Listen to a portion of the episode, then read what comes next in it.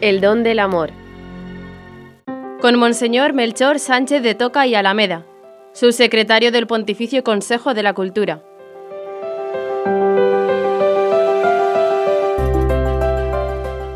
Una sola carne para siempre.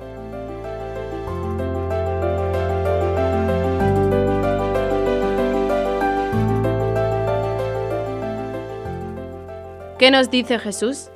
Jesús, cuando le ponen una pregunta capciosa a propósito de la posibilidad de divorciar, se remite al Génesis. A Jesús le preguntan, poniéndole una trampa para ver si lo cazaban en una disputa de escuelas, si era lícito eh, repudiar a la mujer.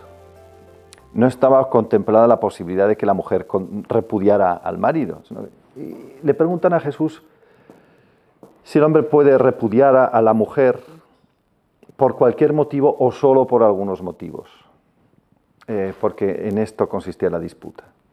Jesús escapa a la trampa que le han tendido y no se deja enredar en una disputa de escuelas y se remite al comienzo. En el comienzo no era así. Remitirse al comienzo, que es al libro del Génesis y al comienzo de la revelación, es para una mentalidad semítica que piensa en categorías temporales, lo mismo que para una mentalidad griega se expresa en términos metafísicos. Es decir, hablar de el origen es lo que los griegos hablan en términos de naturaleza, porque es aquello que corresponde al plan de Dios, aquello que pertenece al hombre antes de cualquier distinción de cultura o de, de geografía o de historia. Jesús, por lo tanto, se remonta a lo que el hombre debería ser según el plan del Creador. Y tiene razón. La unión entre un hombre y una mujer, si es auténtica y es verdadera, no puede ser sino para siempre. El amor, cuando es auténtico, pide exclusividad y perennidad.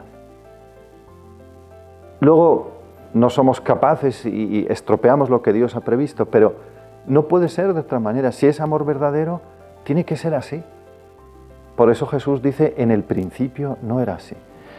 Y se refiere a la unión entre el hombre y la mujer, que son una sola carne, una cosa nueva que antes no existía, y que se crea en virtud de la palabra.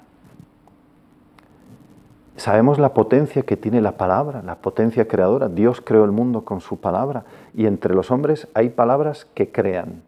Mientras uno piensa algo, no sucede nada en el momento en que lo dice, ya está hecho. Una palabra de odio o una palabra de amor crea algo.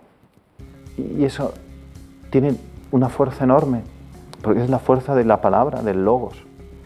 Y eso dura para siempre.